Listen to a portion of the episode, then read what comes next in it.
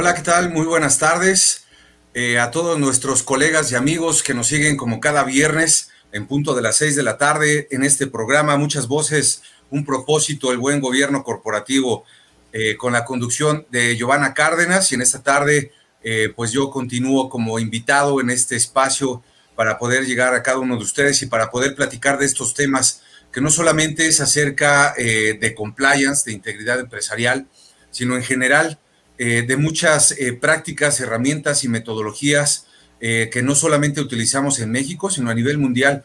Y de hecho, este espacio está diseñado precisamente para llegar a cada uno de ustedes que tienen un poquito de mayor interés en conocer un poquito más las cuestiones técnicas, académicas, las mejores prácticas, las herramientas, para que puedan pues ayudar a cada una de sus organizaciones a través de las actividades que ustedes realizan eh, para mejorar eh, un poquito lo que es el compromiso que tenemos con la integridad empresarial y en específico con el buen gobierno corporativo, que es uno de nuestros grandes pilares precisamente para el programa de compliance. En esta tarde yo me siento eh, particularmente muy contento precisamente por tener a un gran invitado desde Lima, Perú, en conjunto precisamente con Giovanna Cárdenas. Y antes de iniciar y presentarlo y cederle la palabra a Giovanna, me gustaría también invitarlos a cada uno de ustedes para que nos puedan eh, acompañar también en la transmisión simultánea que hacemos en nuestras redes sociales a través del Instituto Internacional de Ética Empresarial y Cumplimiento, en nuestra página de Facebook, en LinkedIn, en YouTube y también en Instagram. Y esta tarde eh, también estamos de plácemes y Mayín te vamos a, utilizar precisamente de padrino en esta tarde porque eh, a través de Giovanna también hemos confirmado la participación de Auditul, la red global de auditoría y conocimientos precisamente eh, en, estas especialidades para participar con nosotros en este proyecto que tenemos a nivel global no solamente en México, en Latinoamérica, ahora precisamente a través de Giovanna en Perú concretamente, pero también a través de nuestros eh, miembros, colegas y directores en, Chile, en Brasil. Eh, ahora precisamente ya estamos abriendo nuevos campos en Guatemala, en Argentina, donde vamos a empezar a difundir estas actividades a través del instituto y con nuestros socios y colaboradores. Y ahora agradezco personalmente a Auditul, a Vladimir Martínez y a todo el equipo, precisamente por eh, sumarse a todas estas actividades que vamos a estar desarrollando y a este espacio concretamente, porque afortunadamente también hemos tenido una muy buena aceptación, gran aceptación de todos ustedes, y más por los temas que tocamos, la participación, por supuesto, de Giovanna, y como cada tarde, estos viernes a las seis de la tarde, también para acompañarlos en este cierre de semana, eh, de todos nuestros invitados. Eh, con esto te cedo la palabra, Giovanna, y de nuevo los invito a cada uno de ustedes para que puedan participar eh, con sus preguntas, comentarios, que nos llegan a nosotros inmediatamente a través de las diferentes redes sociales del instituto y con mucho gusto estaremos contentos también de poder conversar con ustedes en esta tarde. Muchísimas gracias. Adelante, Giovanna. Sí, bueno, muchas gracias a todos los que se han conectado. Eh, muchas gracias, Gustavo. Eh, bienvenido, Maguín.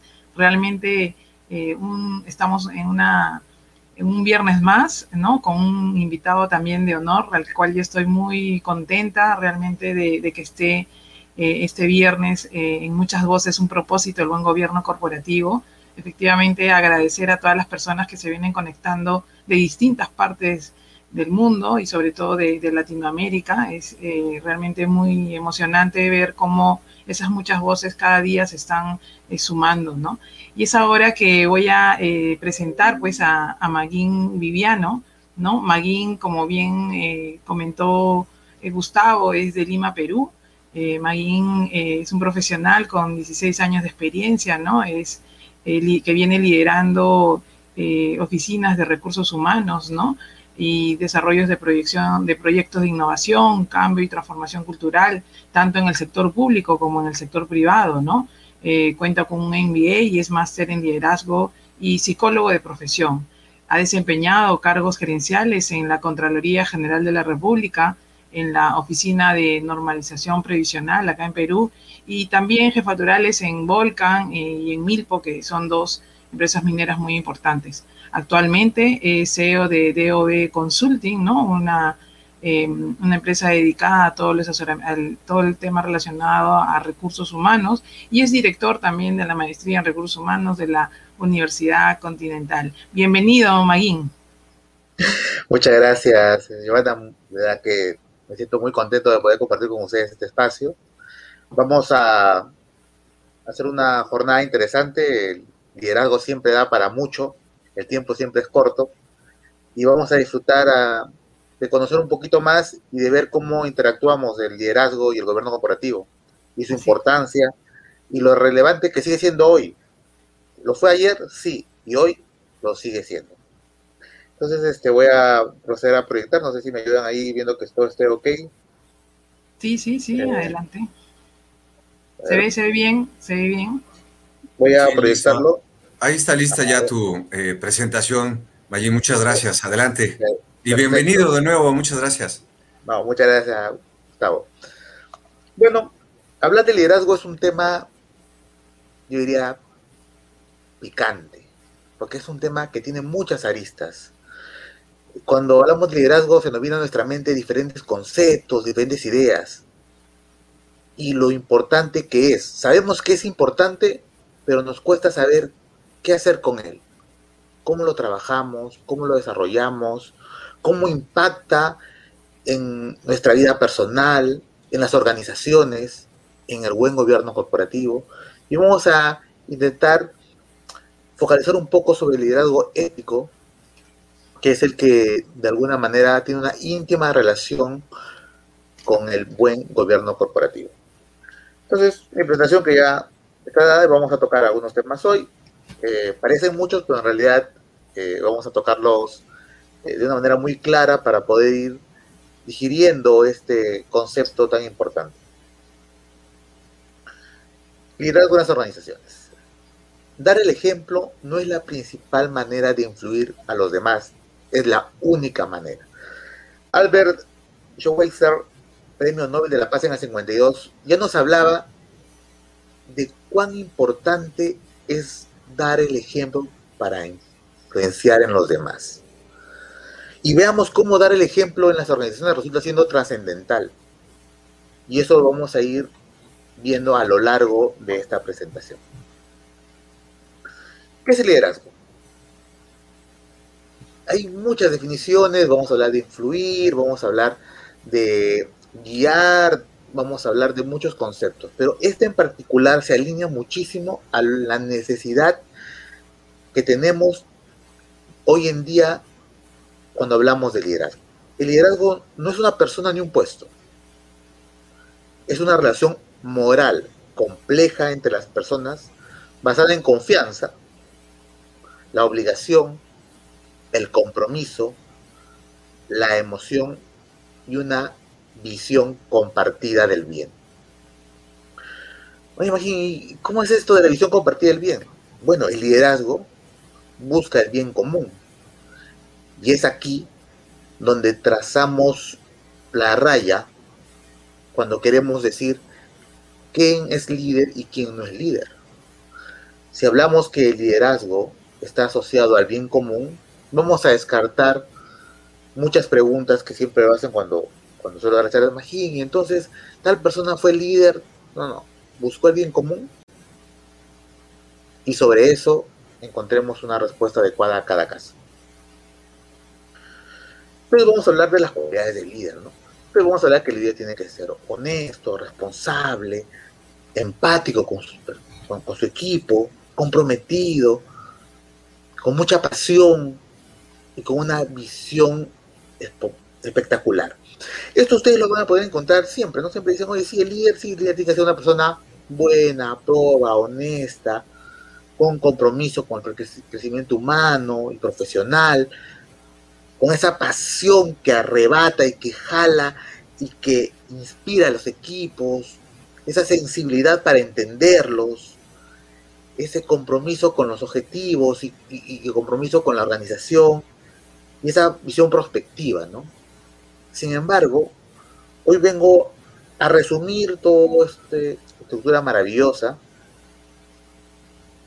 en una pregunta. ¿Qué tipo de líderes necesitan las organizaciones? Actualmente vemos un montón de cosas que pasan en el mundo. La pregunta es, ¿qué tipo de líderes necesitan las organizaciones? ¿Qué están buscando? ¿Qué necesitamos?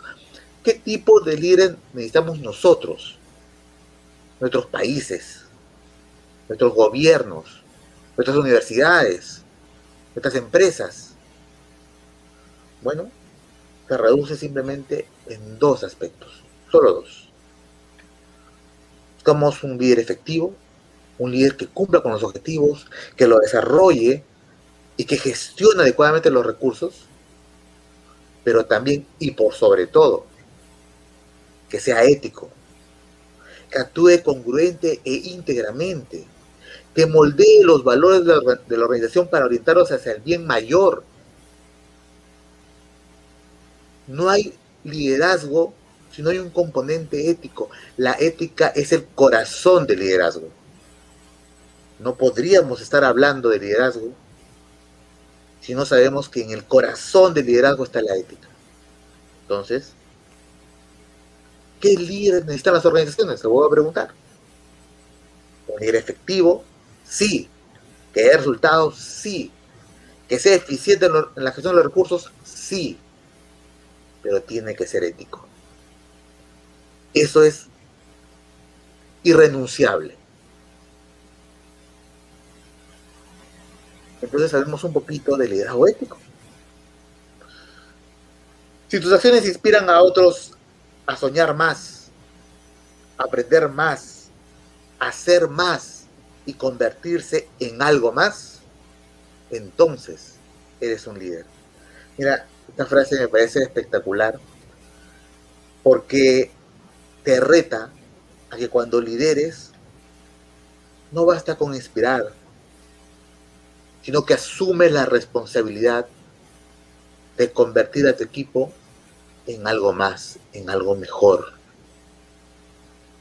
Y eso es la clave de un buen liderazgo. El liderazgo ético guía y influye con el ejemplo. Ajá. Encontramos otra vez esta palabrita. El ejemplo. Porque muchos preguntan, imagínate, todo lo que viene pasando en el mundo, ¿cómo se puede cambiar? Inicia tú con el ejemplo. Poniendo como prioridad que todos conduzcan sus acciones de acuerdo a los valores de la empresa, mostrándose como una autoridad moral.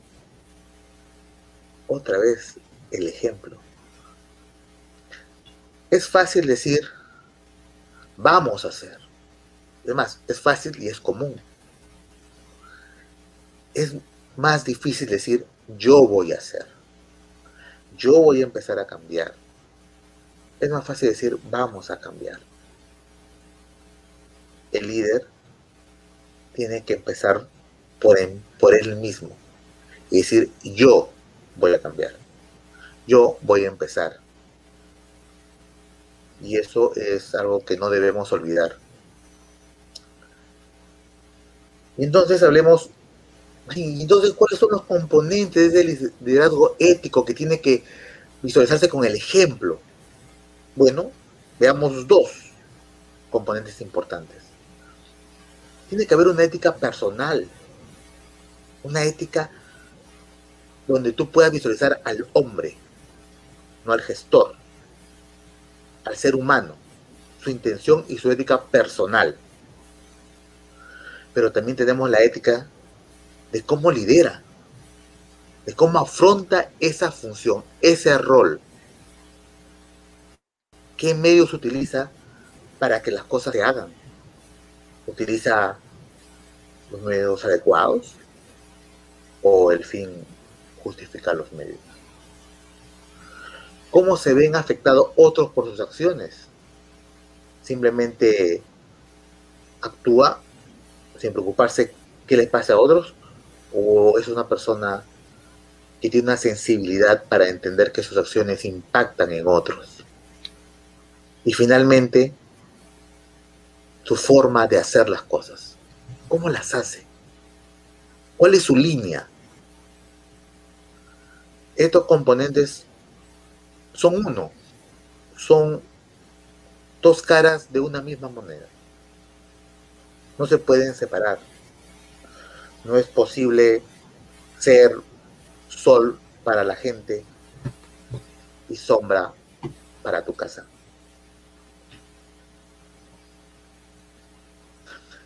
Y cuando hablamos de este tema de liderazgo y hablamos de las empresas, las organizaciones, se reduce a un concepto súper importante. Un aspecto crucial del liderazgo consiste en tomar decisiones. Cuán difícil es tomar decisiones.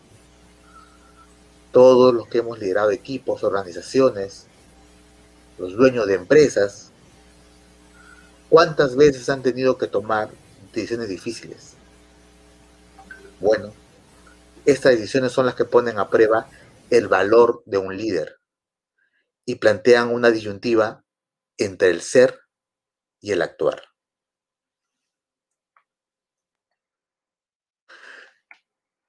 Entonces sabemos un poquito de la ética en la toma de decisiones.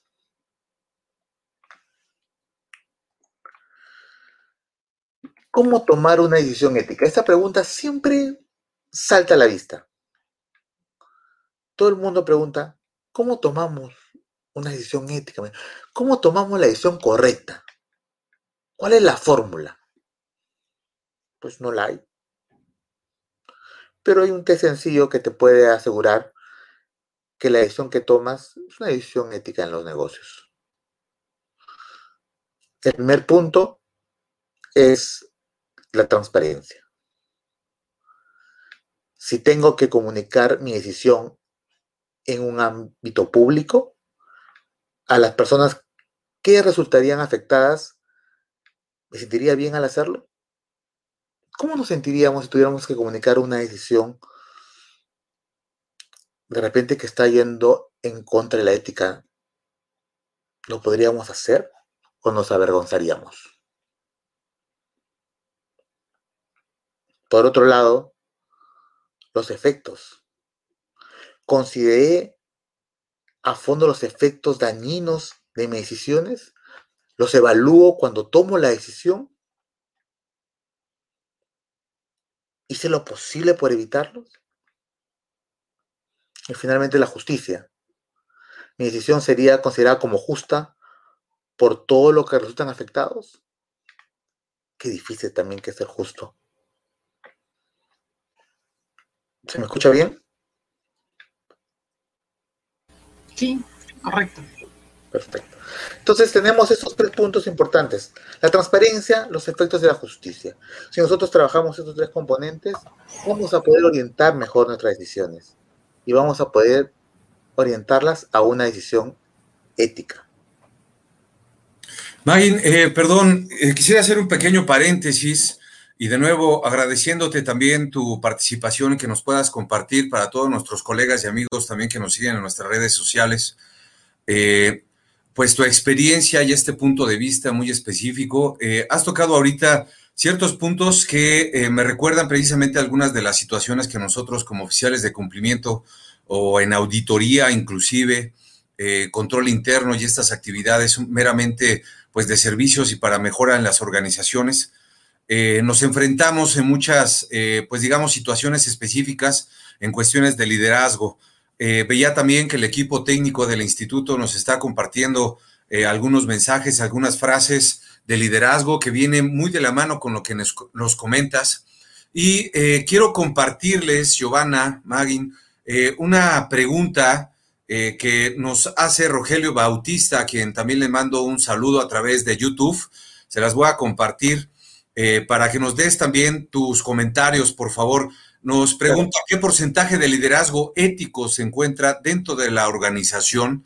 Eh, yo creo que también puede ser un poquito amplia eh, la pregunta, sin embargo, ahorita de lo que nos platicabas, creo que viene muy de la mano, ¿no? La cuestión ética, las actividades que puedan tener los líderes y ahora más precisamente como este tema principal que tocamos en este programa en cuestión de la integridad y la ética empresarial?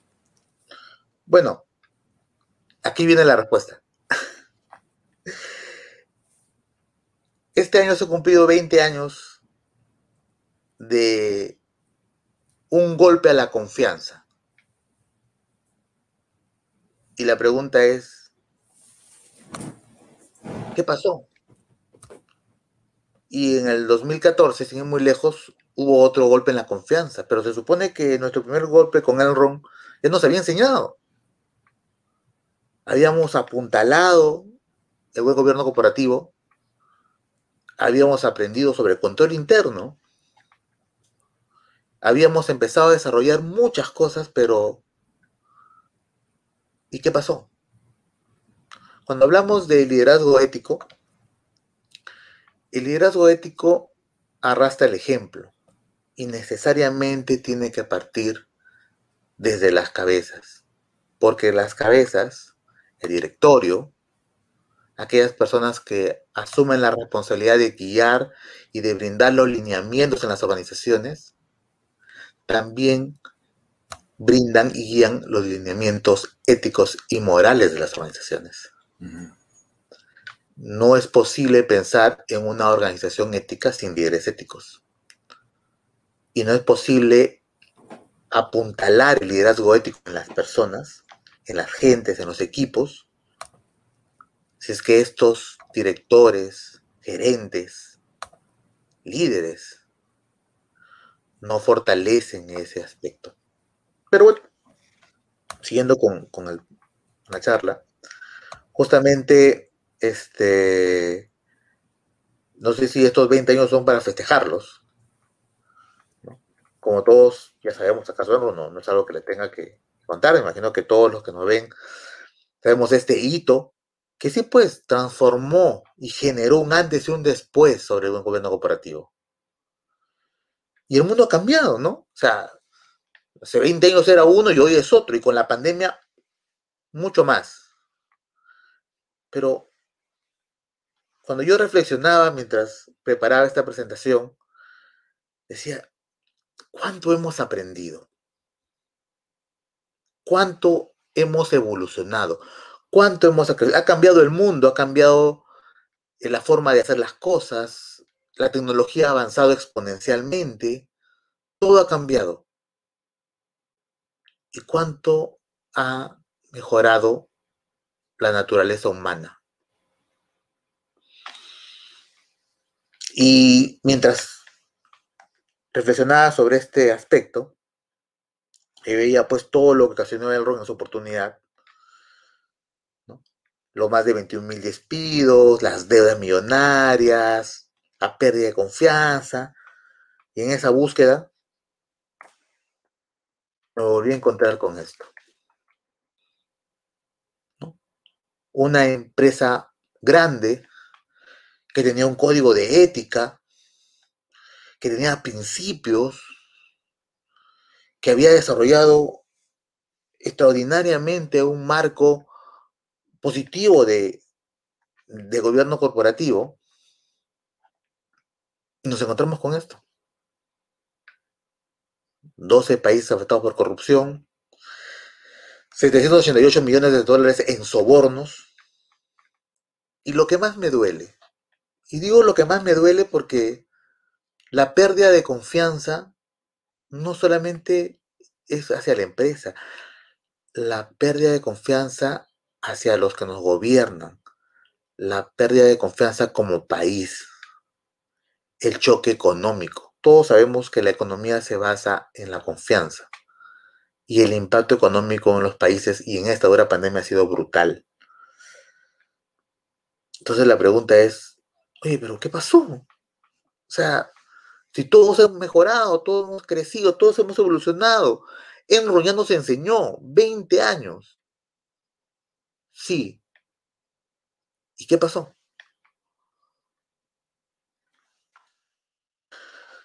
Como podemos ver, el mundo se ha transformado, ¿no?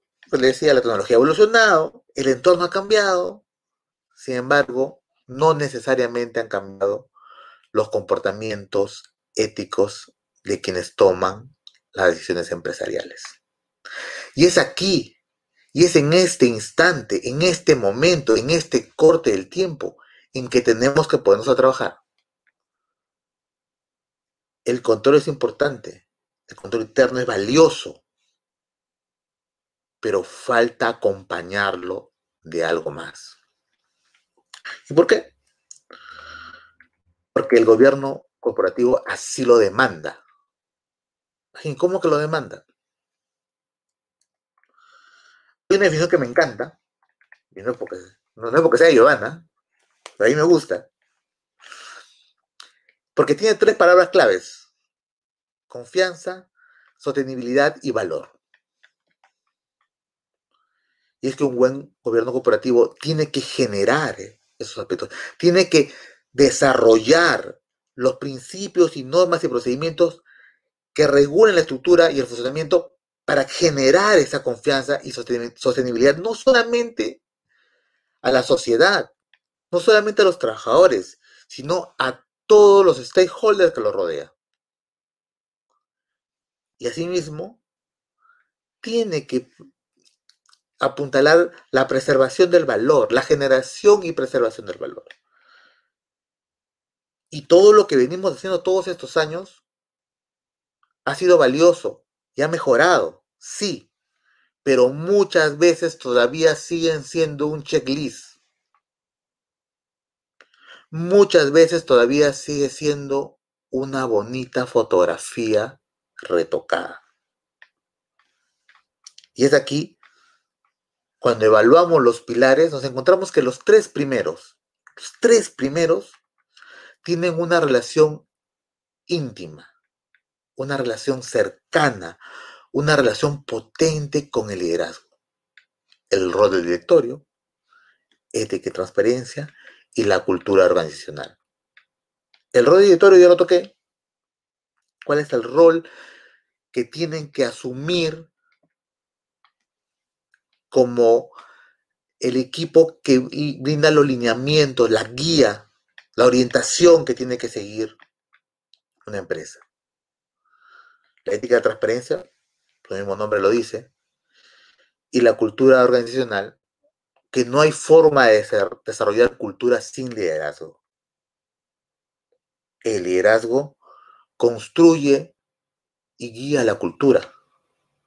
Por lo tanto, estos tres pilares para mí son claves, claves en relación del esfuerzo que tenemos que realizar para potenciarlos de la mano de un liderazgo ético que permita de que las cosas no queden en un bonito retrato, sino que se interiorice y que se trabaje. Han pasado ya 20 años y aún no hemos podido apuntalar este componente soft. Nos hemos ido mucho por el control, que es bueno. Nos hemos ido mucho por fortalecer nuestras herramientas para poder tener un, mejor modo de saber qué está pasando en la organización. la tecnología ha ayudado, por supuesto. Pero insisto, y las personas,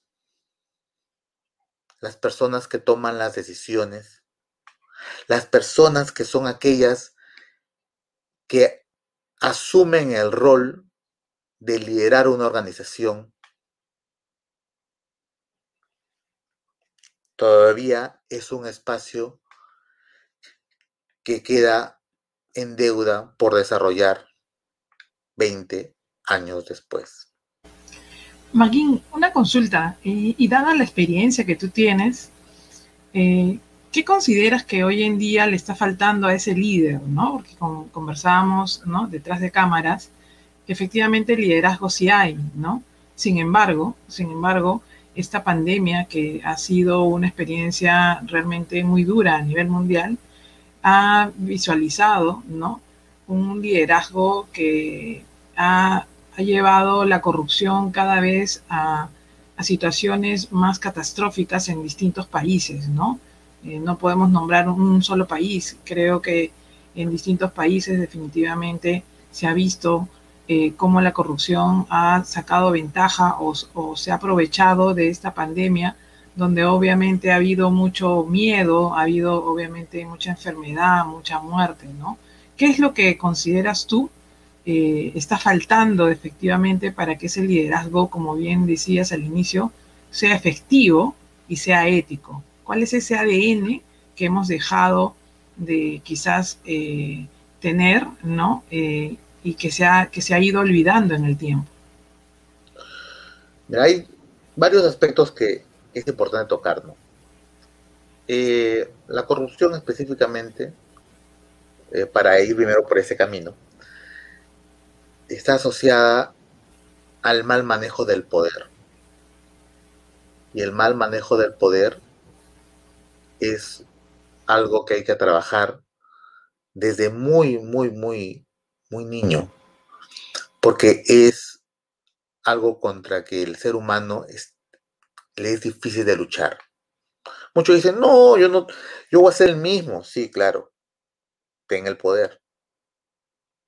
Asúmelo, disfrútalo. Y después conversamos.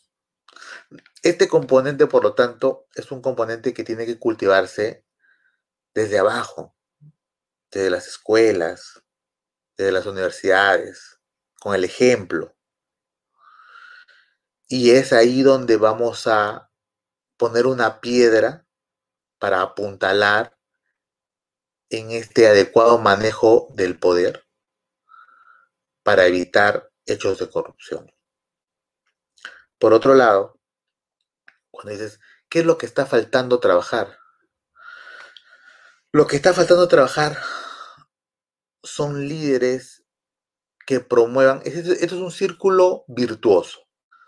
Tienes que promover líderes que realmente desarrollen una cultura que retroalimente los componentes éticos en la organización. Y esto no es tan fácil.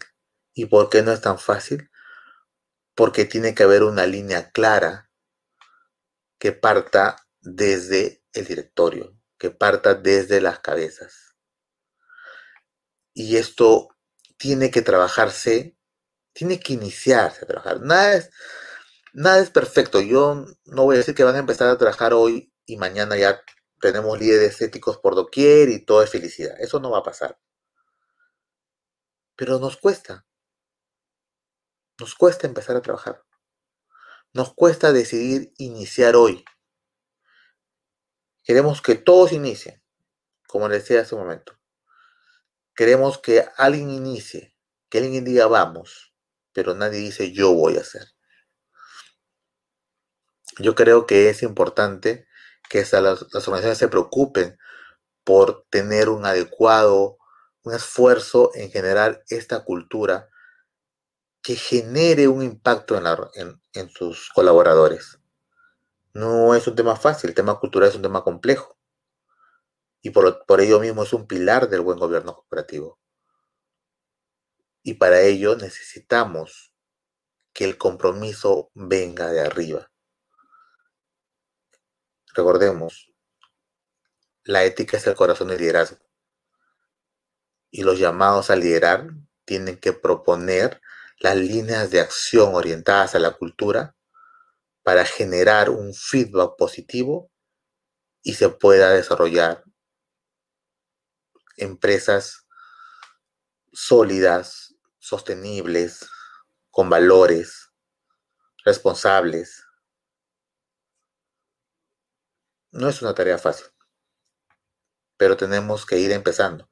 Y parte de este trabajo que ustedes hacen aquí definitivamente ayuda a sumar. Que se sume una idea, que se sume una voz más, ya estamos trabajando en el camino de mejorar.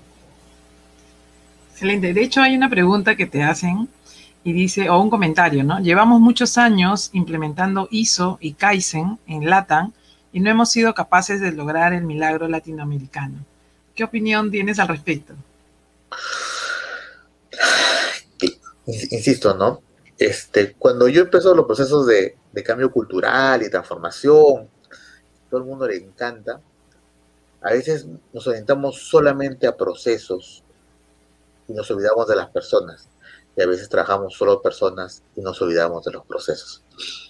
Podemos trabajar Kaizen, podemos trabajar muchas metodologías, pero finalmente tenemos que saber que esas son herramientas y lo que está detrás de esas herramientas es el ser, ese ser humano.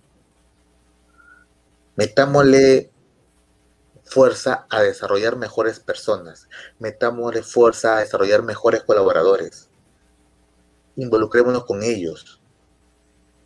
Ahí está la verdadera riqueza de una organización. Las metodologías son valiosas, por supuesto, son herramientas. Y en las manos de un buen artista van a darte obras maravillosas. Pero cultiva al artista, bueno. Eso resulta siendo también tan importante como la herramienta misma. Excelente, excelente, excelente, Maguín. Continuemos con... Aquí ya hemos ido adelantando algunas cosas, pero aquí básicamente es la línea que, yo creo que es importante, ¿no? ¿Dónde debe apuntalarse este liderazgo ético para generar esa bola de nieve y que se contagie? A veces me gustaría que el liderazgo ético sea como un virus, no como el COVID, ¿eh? por favor, pero como un virus que contagie, que se contagie, que alguien te toque y te contagies de este tema.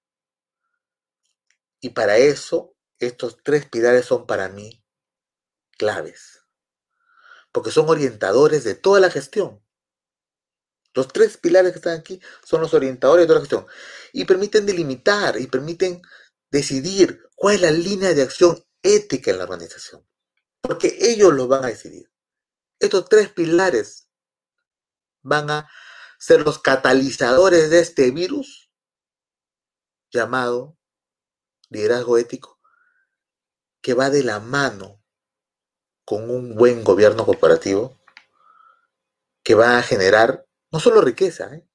porque la va a generar, sino también una mejor sociedad, un mejor país. ¿Y por qué no aspirar a un mejor planeta? Yo siempre digo que en el mundo hay gente buena, pero a veces no se conoce no perdamos la oportunidad de seguir confiando y encontrando más voces que nos llamen a mejorar, a crecer y a sembrar para que en un futuro nuestra descendencia, nuestros hijos, nuestros nietos puedan disfrutar de un mejor lugar. Bueno, la presentación, estamos llanos a, a poder, este, las preguntas no, no, las he podido ver en todo el proceso porque con la presentación este, las he dejado de, ver.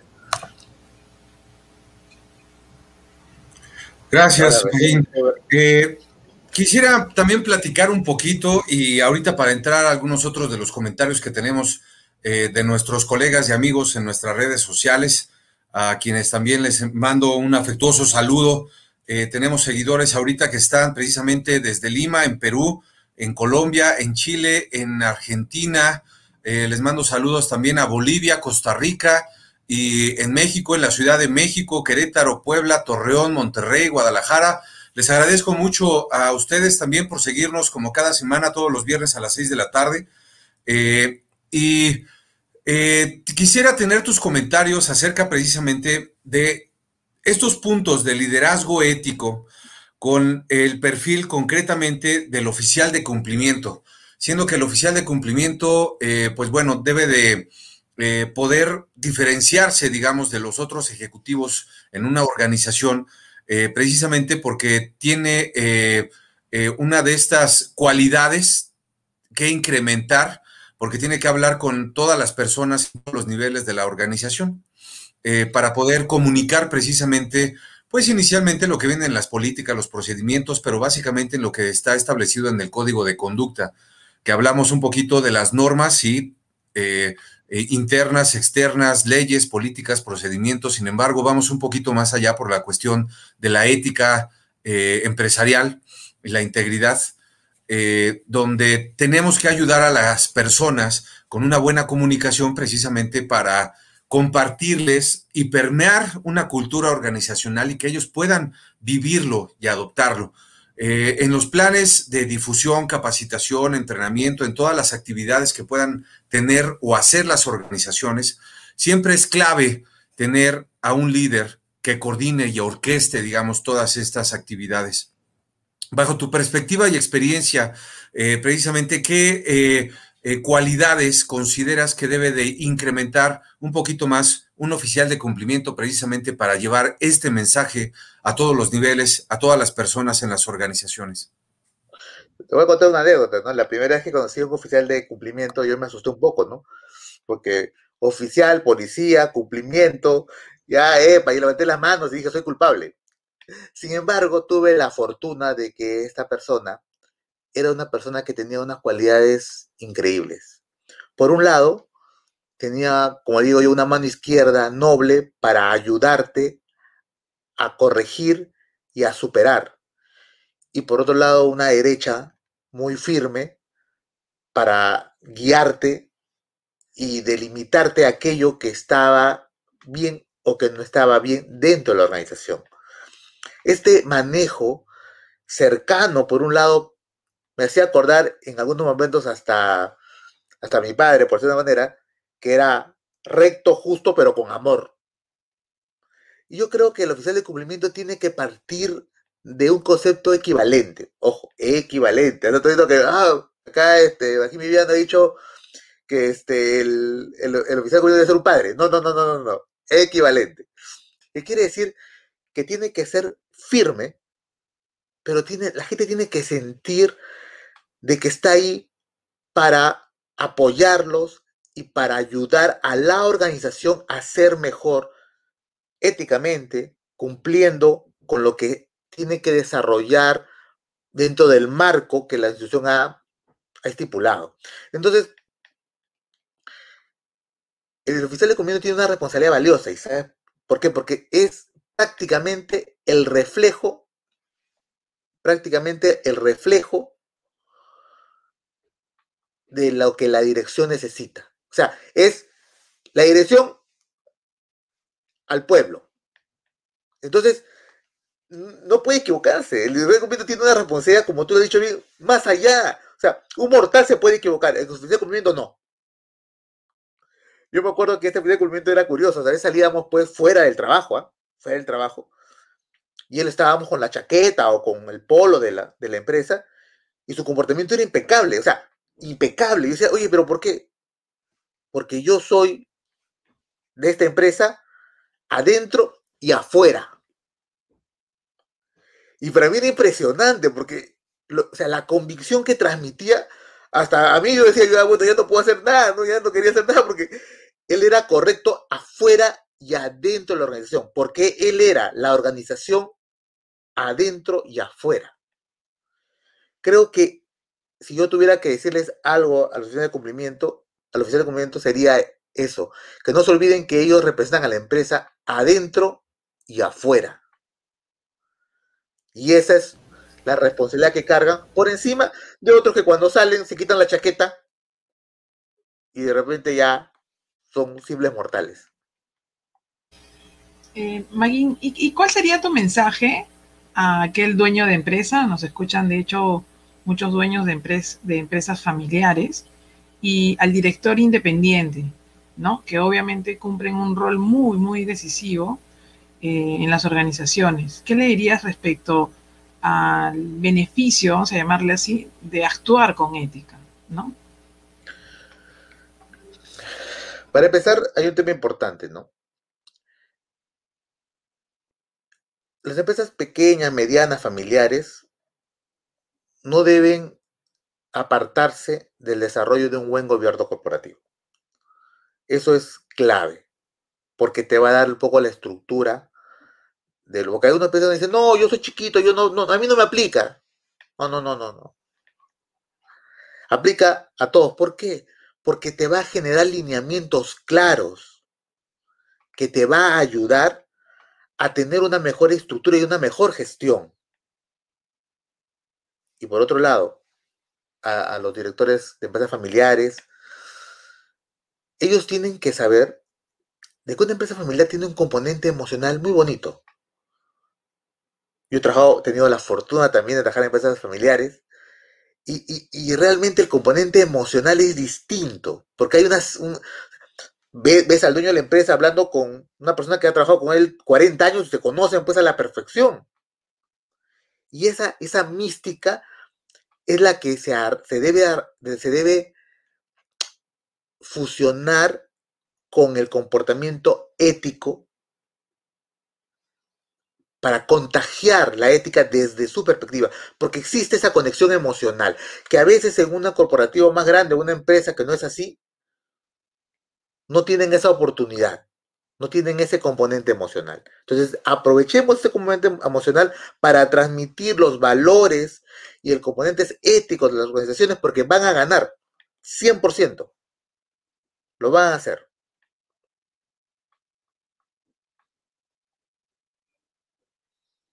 Y de cara a hoy en día también este, vemos definitivamente que hay un trabajo muy fuerte, pues, ¿no? Que hay que hacer eh, desde el gobierno, eh, desde también el sector privado.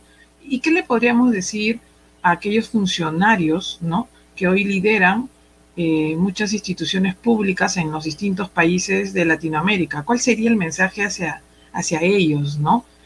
¿Por qué tendrían que definitivamente eh, entrar en la línea ética, ¿no? Que inclusive en la gran mayoría de países de Latinoamérica existen eh, la ley de ética para el funcionario público, ¿no? Es realmente bastante admirable, ¿no? O sea, no solamente quedó en un código de ética, sino también hay una ley, ¿no? Aprobada, obviamente, por el gobierno eh, del momento en que que crearon esa ley y aún están vigentes. ¿Qué le diríamos a esos funcionarios públicos que hoy ejercen un reto muy importante eh, en los, distintos países de Latinoamérica? A ver, este tema para mí es muy sensible porque lo aprendí de, uno de los mejores, eh, Alejandro Arrieta. Eh, él fue mi jefe institucional en la ONP y había algo que maravilloso que siempre recuerdo, que aquí estamos para rentabilidad social. El servidor público es afortunado, porque siempre tiene presupuesto, pero nos debemos a generar una rentabilidad social que genere un impacto positivo en el ciudadano. Detrás de cada documento que tiene toda entidad pública hay una persona no es un papel, no es un expediente, no es un trámite.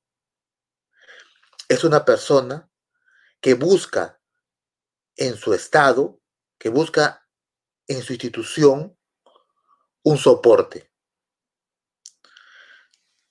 Yo considero de que, wow, le mando un, un mensaje a todos aquellos que lideran una institución pública, es que transmitan ese concepto que detrás de todos los papeles que tienen sus colaboradores está un ciudadano, una persona que confía en que su institución pública lo va a ayudar. Y esa es la verdadera responsabilidad. A veces el día a día nos gana y solamente vemos papeles, pero no son papeles, son personas. Y ahí está la clave del éxito. La res, o sea, tenemos que generar rentabilidad social. Porque el presupuesto al sector público no nos va a faltar. Hay una pregunta bastante interesante. Eh, nos, han visto muchas personas de, orientadas a procesos, a calidad, y nos dicen, ¿cómo se mide la ética? ¿Existen KPIs que midan la ética? Parece interesante esa pregunta. Pero, pero, pero, pero, esa pregunta es maravillosa. Realmente, claro, o sea, yo, yo como, este, como psicólogo, para mí, este, la primera vez que conversé con un ingeniero que fue en minería, en mis años, en mis años mozos, todo lo quería medir. Y lo que sí te puedo decir es que la ética, voy a decirlo primero de una manera poco ortodoxa, la ética se siente, la ética se vive. Y esto, ¿cómo lo medimos? No tenemos que preocuparnos en medirla, tenemos que preocuparnos en vivirla y tenemos que preocuparlo en transmitirla. En el momento que queremos medirla, a veces dejamos de nosotros cultivarla y transmitirla. Sin embargo, sin embargo, esto se va a reflejar en la cultura de la organización, en el clima de la organización, en la rentabilidad de la organización, en la reputación de la organización, que es un componente clave y que muchas veces es muy mellado, muy mellado en las empresas eh, actualmente, ¿no? Mucha gente habla de reputación, sin embargo, lamentablemente es, no, no se ha sabido cultivar. Y si tú quieres medir la ética, un reflejo de la ética, ojo, un reflejo de la ética es la reputación. De hecho, eh, comentaste mucho el, eh, como un hito definitivamente histórico el caso de Enron y de hecho han pasado 20 años, ¿no? 20 años donde nos llama mucho a la reflexión. Eh, yo diría que a partir de, esa fecha salieron un sinnúmero de normas, sin embargo, algo ha faltado, ¿no? Algo ha faltado, porque efectivamente los informes que emite Transparencia Internacional respecto al índice de percepción de la corrupción eh, si analizamos los últimos cinco años, siguen en incremento, ¿no? La corrupción se ha venido incrementando. Eh, si hacemos una parada hoy, ¿cuál sería tu visión respecto a los próximos 20 años? ¿Qué podríamos esperar? ¿A dónde crees que Latinoamérica estará ubicada en estos próximos 20 años? ¿Y cuáles serían las acciones, ¿no? Que hoy todos, desde donde nos encontremos, ¿no? Con los recursos limitados que podamos tener, podemos aportar a esa visión que tú puedes eh, tener de una Latinoamérica de acá a 20 años? Mira, yo soy un soñador. Eh, yo,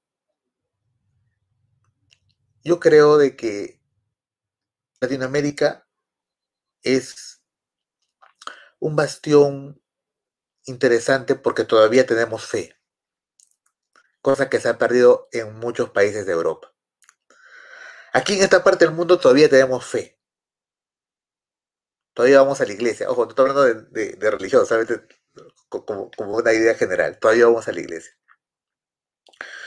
Entonces yo creo que sí es posible hacer un cambio en Latinoamérica. Yo creo que sí es posible apostar por cada uno de nuestros países. Pero vuelvo a la frase y la voy a repetir incansablemente.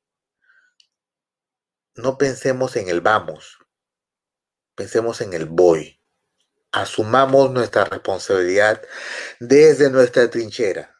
Si eso se...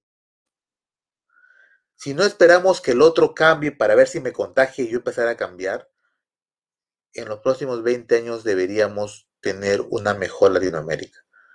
Pero en el momento que esperamos que el otro cambie, vamos a seguir esperando y la situación no va a cambiar.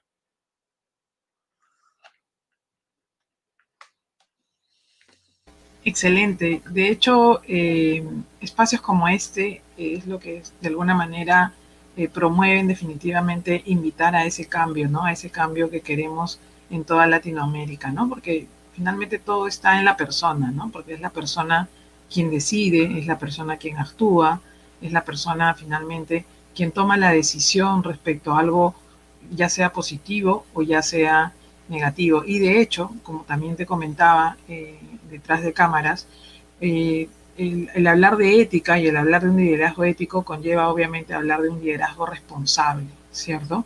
No responsable en nuestros actos, responsable en esa medición de riesgos que debemos hacer de manera anticipada y más aún ahora en los tiempos de turbulencia y volatilidad que estamos viviendo, ser cada vez eh, más preventivos, ¿no? Más preventivos que más bien esperar que la bomba de tiempo estalle en nuestra cara, ¿no? Y eso conlleva a una velocidad en la toma de decisiones y obviamente a una mayor claridad y transparencia, ¿no? Para que efectivamente sea la ética, ¿no? La que pueda eh, triunfar en, los distintos, en las distintas acciones de nuestros distintos países, ¿no? Sí, adelante, Gustavo. No sé si tienes algún comentario, alguna pregunta adicional.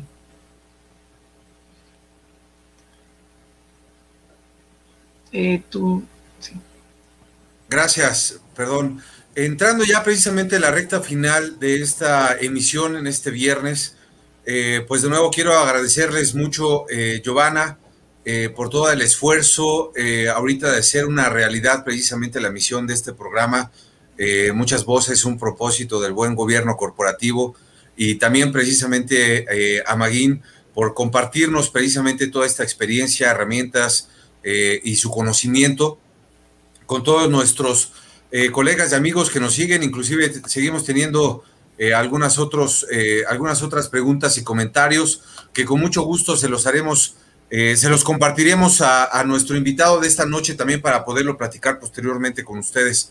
Y quiero invitarlos también para que nos acompañen la próxima semana en una emisión más de este programa Muchas Voces y un Propósito. Pues de nuevo, muchísimas gracias, Maguín, por acompañarnos en esta tarde noche. Te mando un fuerte eh, abrazo, un fraternal abrazo hasta Lima, Perú. Muchas gracias, de verdad, este, muy contento de estar aquí con ustedes y de verdad que esta iniciativa es valiosa, es valiosa porque permite generar espacios reflexivos que, que nos puedan llevar a tomar decisiones, mejores decisiones.